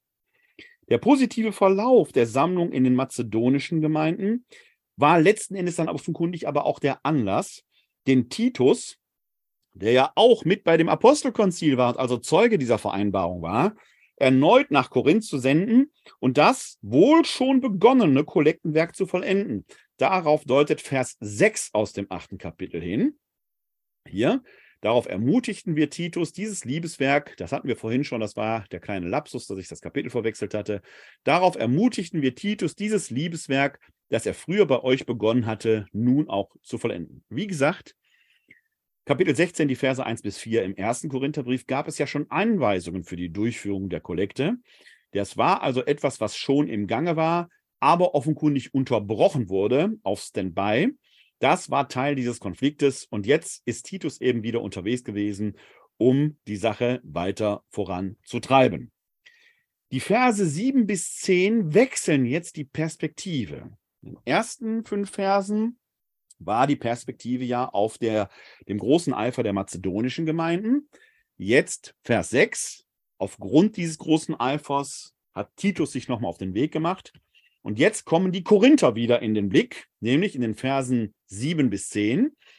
Wie ihr aber an allem reich seid, an Glauben, Rede und Erkenntnis, an jedem Eifer und an der Liebe, die wir in euch begründet haben, so sollt ihr euch auch an diesem Liebeswerk mit reichlichen Spenden beteiligen. Das ist natürlich Honig ums Maul geschmiert, wie es nicht besser geht. Dem Paulus ist fast jedes Mittel recht, wenn die Kollekte endlich wieder in Gang kommt. Der äh, Konflikt mit der korinthischen Gemeinde muss bereinigt werden und er will das Herz der Korinther gewinnen, aber auch eben die offenen, gebenden Hände, wenn man so will. Ich meine das nicht als strenge Weisung, damit setzt er genau diese Diktion fort. Und wir hatten an dem allerersten Abend unseres Grundkurses ja hier schon gesagt, und das werden wir in den Kapiteln 10 bis 13 sehen, dass er durchaus auch drohen kann und den Ton ändert und autoritär werden kann. Das ist in der Strategie des Paulus wahrscheinlich sogar die ursprünglichere Art und Weise, wie er zu reagieren gewohnt war. Hier aber versucht er immer noch, den Weg der Vermittlung zu gehen. Ich meine das nicht als strenge Weisung, aber ich gebe euch Gelegenheit, angesichts des Eifers anderer auch eure Liebe als echt zu erweisen. Es geht also immer wieder um dieses Gerangel. Die anderen sind schon viel weiter als ihr. Und ihr, wie wollt ihr dastehen? Das Urteil fällt auf euch zurück. Denn ihr kennt die Gnade unseres Herrn Jesus Christus. Er, der reich war, wurde euretwegen arm, um euch durch seine Armut reich zu machen. Ich gebe euch nur einen Rat, der euch helfen soll. Ihr habt ja schon voriges Jahr angefangen, etwas zu unternehmen, und zwar aus eigenem Wollen. Das wird uns jetzt gleich immer wieder begegnen, dass Paulus hingeht und die Sache theologisiert, spiritualisiert. Das ist ein Effekt, den wir schon in den ersten sieben Kapiteln hatten, wo er gesagt hat, okay, wir, wir haben Streit untereinander, aber der ist vor dem Richterstuhl Christi von Bedeutung, ob wir dort als trotz allen Streites als Einheit stehen denn unsere Beziehung ist wechselseitig bedeutsam. Ich für euch, ihr für mich. Und nur zusammen werden wir im Gericht bestehen können. Und das setzt sich jetzt fort. Hier auf der Erde könnte man aus der paulinischen Sicht gewissermaßen sagen, ist Gerichtszeit. Das Gericht ist nicht etwas, was kommt. Dort wird das Urteil gesprochen werden. Das Gericht findet im Prinzip jetzt hier statt. Und die Kollekte für die Jerusalemer Urgemeinde ist eben nicht nur ein sichtbares Zeichen der irdischen Einheit, sondern es hat tatsächlich eben auch vor dem Richterstuhl Christi seine Bedeutung. Und liebe Korinther, entscheidet ihr jetzt, wie ihr damit umgehen wollt. Im Großen und Ganzen ist dieser Abschnitt der Verse 7 bis 10 im achten Kapitel durchaus wieder, und das sage ich ja, dieses, dieser werbende Ton, dieses Honig ums Maul werfen, ist im Stil einer Captatio Benevolentiae formuliert. Die Gemeinde wird gelobt angesichts des schwelenden Konfliktes, der da im Hintergrund war. Schon eine außergewöhnliche Tat. Aber für Konflikte ist jetzt keine Zeit. Es geht jetzt ums Ganze. Die materielle Kollekte ist Ausdruck einer theologischen Grundhaltung und wird damit selbst zur Botschaft. Das ist eine semantische Basis, die Paulus gleich im Folgenden noch entfalten wird. Er sprach bisher ja schon von der Kollekte symbolisch, metaphernhaft als einem Liebeswerk. Die Verse 11 bis 15 formulieren jetzt noch einmal konkrete Anweisungen für die Kollekte, ähnlich wie wir es schon im Kapitel 16 des ersten Korintherbriefes die Verse 1 bis 4 hatten. Jetzt sollt ihr das Begonnene zu Ende führen, damit das Ergebnis dem guten Willen entspricht, je nach eurem Besitz. Wenn nämlich der gute Wille da ist, dann ist jeder willkommen mit dem, was er hat, und man fragt nicht nach dem, was er nicht hat. Denn es geht nicht darum, dass ihr in Not geratet, indem ihr anderen helft. Es geht um einen Ausgleich. Im Augenblick soll euer, euer Überfluss ihrem Mangel abhelfen, damit auch ihr Überfluss einmal eurem Mangel abhilft. So soll ein Ausgleich entstehen, wie es in der Schrift heißt. Wer viel gesammelt hat, hatte nicht zu viel und wer wenig, hatte nicht zu wenig. Dieses Zitat aus der Schrift in Vers 15 geht auf das Buch Exodus zurück, zwar auf die Erzählung des Manna-Wunders, wo die äh, Israeliten das Manna eingesammelt haben. Also hier wird durchaus ein Ereignis erzählt, das in einer gewissen Weise ja das Pessach-Ereignis fortsetzt, auch das Überleben sichert. Die Frage ist nur, worin besteht hier der Ausgleich? Die heidenchristlichen Gemeinden, speziell auch die korinthische Gemeinde, geben ja eine materielle Gabe. Aber was bekommen die zurück? Die Frage steht jetzt im Raum und die wird Paulus an späterer Stelle bemerkenswert beantworten. Im Hintergrund steht ja immer auch, es geht um die Herstellung der Einheit von Heiden und Judenchristen, die eschatologisch und soteriologisch bedeutsam ist. Es geht nicht nur irgendwie darum, auf der Seite Jesu zu stehen, sondern auch für Paulus, der ja selber Jude war, der selber Pharisäer war. Und an dieser Stelle tut man dem Paulus eben Unrecht, wenn er sagt, er wollte das Christentum dem Judentum entfremden. Das Gegenteil scheint mir der Fall zu sein. Paulus ist ein Vertreter, der sagt, aufgrund der theologischen Erkenntnis, Deuteronomium 21, 23, Jesus stirbt als Gott verflucht und wird doch von Gott gerettet, setzt Gott ein Zeichen, dass jetzt das Evangelium in die ganze Welt hinein verkündet werden soll. Und das tut er eben. Aber er hält seine Wurzeln immer im Judentum oder wie es im Römerbrief heißt, im großen Bild vom Ölbaum. Die Heidenchristen sind der Zweig, der auf die Wurzel des alten jüdischen Ölbaumes aufgepfropft wird aber der Saft muss trotzdem fließen und die Kollekte ist gewissermaßen das Band, mit dem der aufgepfropfte Zweig an dem Stamm festgehalten wird. Das ist die Idee des Paulus, die er damit verbindet. Deshalb muss die Kollekte äh, gelingen. Da geht es sich nur irgendwie um eine Geldsammlung. Das ist sichtbares Zeichen genau dieser Einheit. Sie ist ekklesiologisch, sie ist soteriologisch, sie ist eschatologisch bedeutsam. Für Paulus alles andere als eine Petitesse.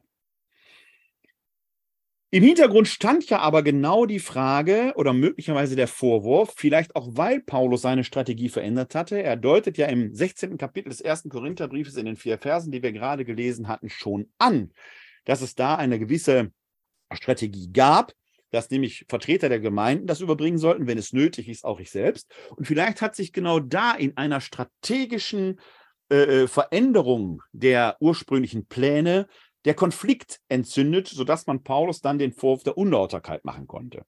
Deswegen entwickelt er jetzt in den folgenden eine Art Controlling-System, das auch wieder für heute, Umgang mit Geld in der Kirche ist ja auch bei uns, speziell im Erzbistum Köln, immer wieder mal ein Thema. Äh, äh, relevant sein könnte. Wie also soll die Durchführung, wie also soll die Überbringung der Kollekte organisiert sein? Wir sind im achten Kapitel und dort im Absatz 16 bis 24. Da schreibt Paulus, Dank sei Gott, der den gleichen Eifer für euch auch Titus ins Herz gelegt hat, denn Titus war mit meinem Vorschlag einverstanden und sein Eifer war so groß, dass er aus eigenem Entschluss gleich zu euch abreiste. Zusammen mit ihm haben wir den Bruder geschickt, der wegen seiner Verkündigung des Evangeliums in allen Gemeinden Anerkennung findet. Es gibt also schon einen zweiten Mann, der als Leumund auch fungieren kann und der offenkundig selber Anerkennung genießt. Und außerdem von den Gemeinden dazu bestimmt wurde, unser Reisegefährte zu sein, wenn wir diese Gnadengabe zur Ehre des Herrn und als Zeichen unseres guten Willens überbringen. Ah, der hatte also offenkundig auch eine Kontrollfunktion, was den korrekten Umgang bzw. die korrekte Überbringung der Kollekte angeht, nicht von Paulus ernannt, sondern von den Gemeinden dazu bestimmt. Ein Mann der Basis. Denn angesichts der großen Spende, die von uns überbracht werden soll, möchten wir vermeiden, dass man uns verdächtigt. Ja klar, genau darum geht es auch offenkundig in Korinth, dass man ihn verdächtigt, eben nicht lauter mit dem Geld umzugehen. Er braucht also Kontrolleure, die er sich selber zusprechen lässt. Er kann sie sich selber aussuchen. Dann hätte man ja schon wieder den Vorwurf möglicherweise der Kumpanei machen können. Nein, es handelt sich um Leute, die von den Gemeinden äh, äh, abgesandt wurden, die das Vertrauen der Gemeinden genießen und sie damit über einen entsprechenden Leumund verfügen. So eine Art Kirchensteuer- und Wirtschaftsrat aus den Gemeinden gewählt. Wenn man den jetzt einfach außer Kraft setzen würde, hat man ein Glaubwürdigkeitsproblem. Also Paulus selber legt uns da schon einen wichtigen Weg vor. Denn wir sind auf das Gute bedacht, nicht nur vor dem Herrn, sondern auch vor den Menschen. Wir haben mit den beiden noch einen weiteren Bruder geschickt, dessen Eifer wir vielfach und bei vielen Gelegenheiten feststellen konnten und der sich in diesem Fall noch eifriger zeigt, weil er großes Vertrauen zu euch hat. Was nun Titus angeht, er ist mein Gefährte und mein Mitarbeiter, der für euch tätig ist. Unsere anderen Brüder aber sind Abgesandte der Gemeinden und ein Abglanz Christi jede teilnehmende Partei. Paulus hat als Vertreter den Titus, aber die Gemeinden haben jeweils einen eigenen Vertreter mitgesendet, der oder die die Überwachung der Kollekte gewährleistet, den lauteren Umgang damit realisiert. Klammer auf, die Vielzahl solcher Abgesandten mag vielleicht noch einen anderen rein praktischen Grund gehabt haben, denn wie wird die Kollekte nach Jerusalem überbracht? Wahrscheinlich per Schiff. So ein Schiff kann untergehen. Man hat sich möglicherweise also aufgeteilt, die Kollekte geteilt, damit für den Fall der Verunfallung eines Schiffs oder dass jemand unter die Robbe fällt, die anderen noch zur Sicherheit die Kollekte überbringen können. Es macht also aus vielerlei Hinsicht mit den damaligen Maßstäben bedacht Sinn, was Paulus hier macht. Vertrauen durch Kontrolle erwirken, gleichzeitig aber in der Strategie gewährleisten, dass auf jeden Fall ein namhafter Betrag, im Idealfall natürlich der gesamte Betrag, auch unfallfrei in Jerusalem ankommt. Aber die Unbilden der Natur können natürlich spielen, wie sie wollen. Und da kann sein, dass was verloren geht. Deswegen wäre es unklug, alles auf ein Schiff zu bringen. Das wäre möglicherweise zu gefährlich. Legt also ihnen gegenüber und damit vor den Gemeinden das Zeugnis eurer Liebe ab und zeigt, dass wir euch zurechtgerühmt haben. Ja, natürlich wieder geschickt von Paulus. Ich habe den anderen Gemeinden euch immer gerühmt. Jetzt lasst nicht nur mich im Stich, sondern zeigt, dass ihr meines Lobes auch wert wart. Paulus entwickelt also hier ein Kontrollsystem, bei dem die Gemeinden selber mitwirken müssen, bei dem die Gemeinden allein dadurch mitwirken müssen, dass sie vertrauensvolle Leute entsenden, Emissäre, die das Vertrauen der Gemeinden haben. Nicht Paulus ernennt die, der hat seinen Titus, der ist in seiner Sache unterwegs, aber mit Titus kommen eben Abgesandte der Gemeinden da selbst. Die gemeindlichen Emissäre werden aber auch zu Zeugen der Bereitschaft, aus Korinth die Kollekte durchzuführen. Die haben also eine Doppelfunktion. Die gemeindlichen Emissäre sind Vertreter der schon teilgenommen habenden Gemeinden. Und wie wird die korinthische Gemeinde dastehen, wenn sie vor den Abgesandten der Gemeinden jetzt das Werk nicht beibringt? Diese Botschaft würde sich in den anderen Gemeinden wie ein Lauffeuer verteilen und deswegen werden die Korinther dann schön blöd dastehen. Also er, Paulus, ist darauf angelegt, hier schon das Moment der Konkurrenz zu evozieren, das er im Folgenden sogar noch entfaltet. Da sind wir jetzt im neunten Kapitel und da geht das lustig weiter so, denn eigentlich ist es unnötig, euch über das Hilfswerk für die Heiligen zu schreiben, denn ich, ich ich, Paulus, ich kenne euren guten Willen und rühme euch vor den Mazedoniern, indem ich ihnen gesagt habe, Achaia ist seit einem Jahr gerüstet. Ja, ja, so habe ich euch gerühmt. Und jetzt lasst ihr mich hängen, aber eigentlich euch selbst. Euer Eifer hat viele andere angespornt. Scheint offenkundig in der paulinischen Strategie dieses Arbeiten mit Neid und Konkurrenz eine, eine gewisse Konsistenz gehabt zu haben, der immer hier sagt, die anderen machen schon, den anderen sagt er, die haben schon. Und so stachelt er die quasi gegenseitig auf. Heute würde man einfach zum Telefon greifen und sagen, stimmt das überhaupt? War damals natürlich schwieriger.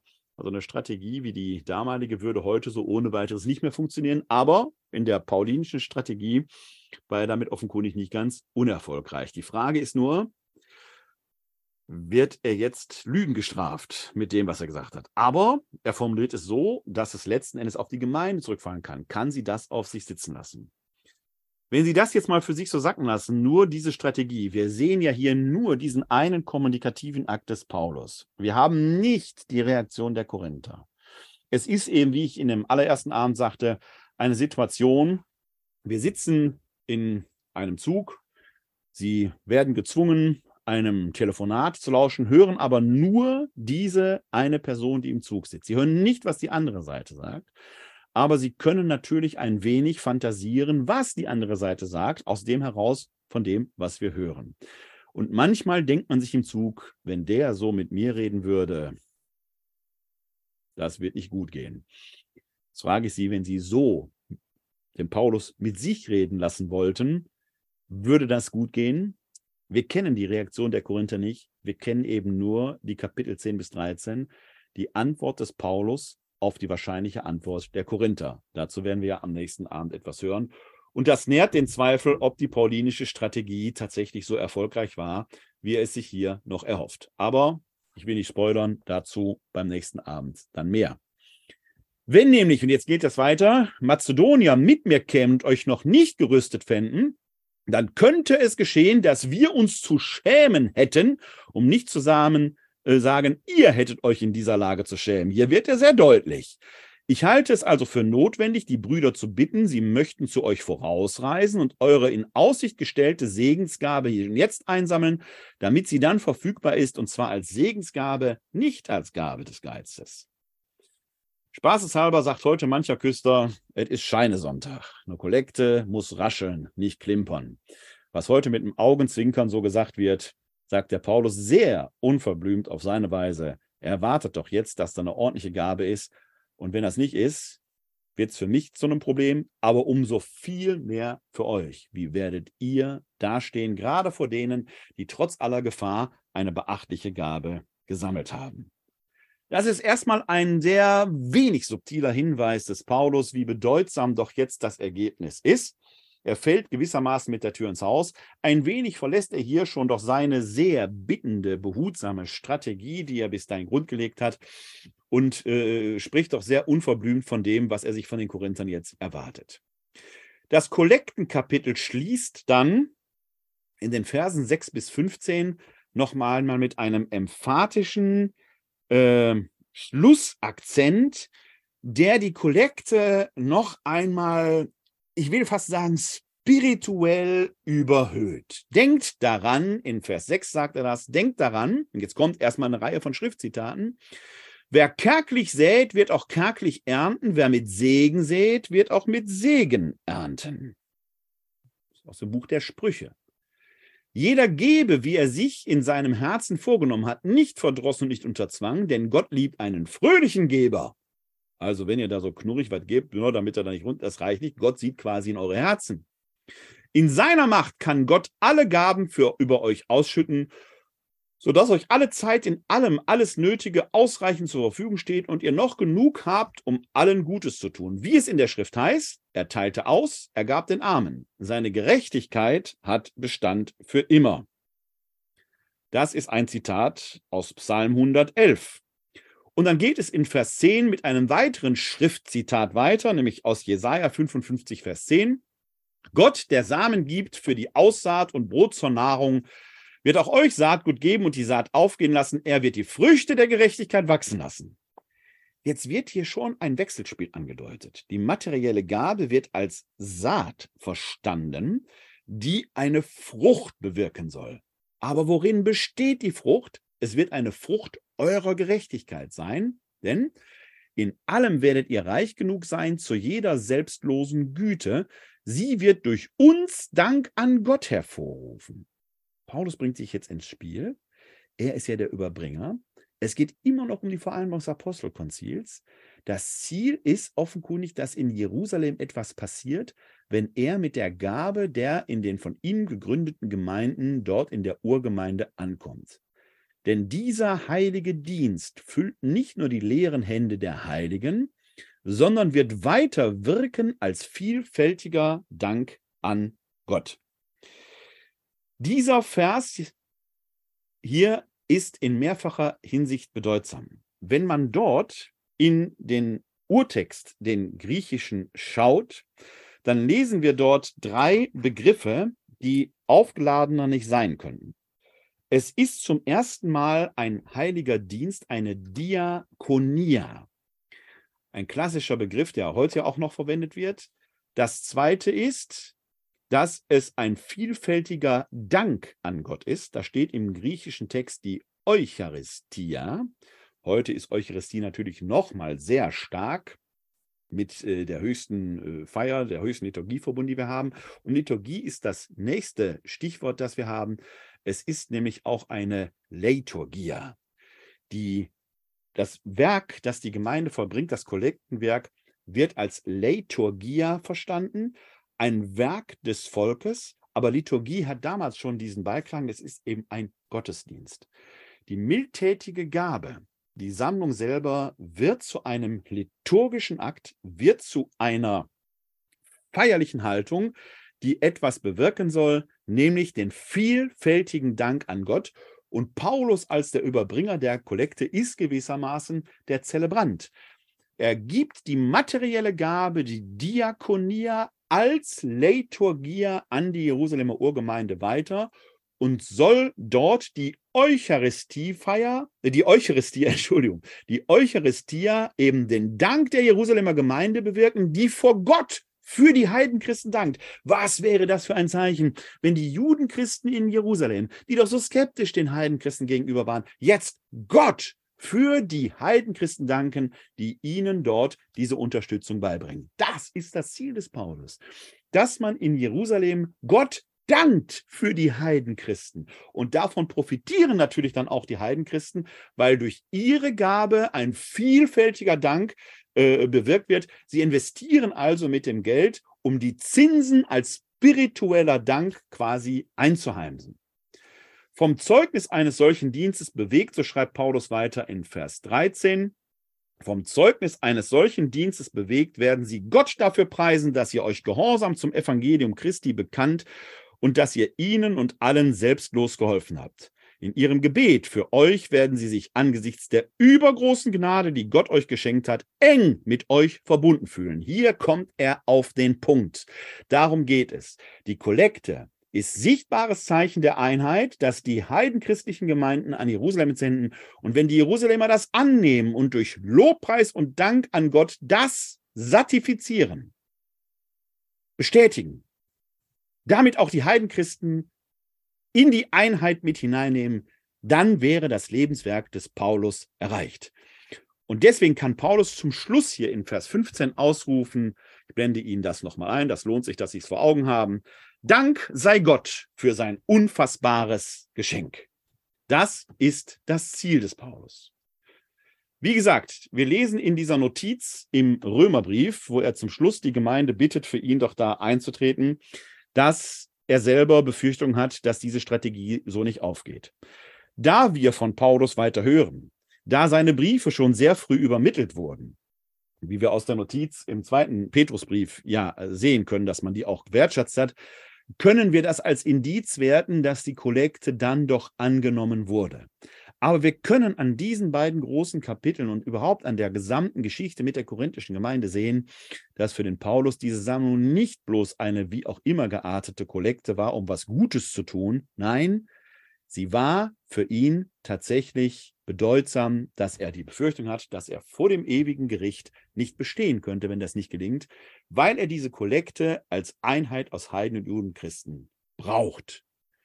Für ihn hängt also an dieser Kollekte wenn man so will, etwas übertrieben vielleicht formuliert, aber sicherlich nicht ganz falsch gedacht, die Verkündigung seines Evangeliums sein Lebenswerk. Darum geht es, dass die Jerusalemer Urgemeinde ihn beauftragt hat und er den Part seiner Abmachung erfüllen will, damit tatsächlich die Kirche aus Heiden und Judenchristen Bestand hat.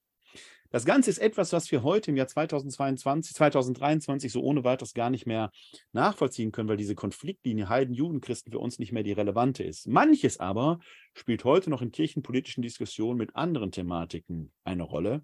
Die Frage nämlich, wie wir die Einheit zwischen Klerikern und Laien wiederherstellen könnten, wäre eine Konfliktlinie, die wir heute beachten können. Und da könnte man aus diesem Konflikt lernen, wie man es machen kann, und beim nächsten Mal werden wir sehen, wie man es vielleicht nicht machen sollte, weil manche Hoffnung dann doch schneller zerstört wird, als man Amen sagen kann. Soweit meine Ideen für heute. Wir haben noch ein paar Minuten Zeit. Vielleicht haben Sie, die hier live im Webinar sind, noch die eine oder andere Frage. Dann können Sie gerne von der Handhebefunktion Gebrauch machen, dann könnte ich Ihnen das Wort erteilen. Das scheint erst einmal nicht der Fall zu sein dann freue ich mich äh, auf jeden Fall und hoffe, dass ihr einen erkenntnisreichen Abend hatten. Ich bitte die kleinen technischen Schwierigkeiten, die ich hier zwischendurch hatte, zu entschuldigen. Auch, dass ich am Anfang mal versehentlich ins achte Kapitel gerutscht war, äh, statt des siebten zu haben, aber wir haben die Kurve ja noch gekriegt. Äh, ich freue mich, wenn Sie nächste Woche wieder dabei sind. Am 10. Februar um 18 Uhr wieder live hier.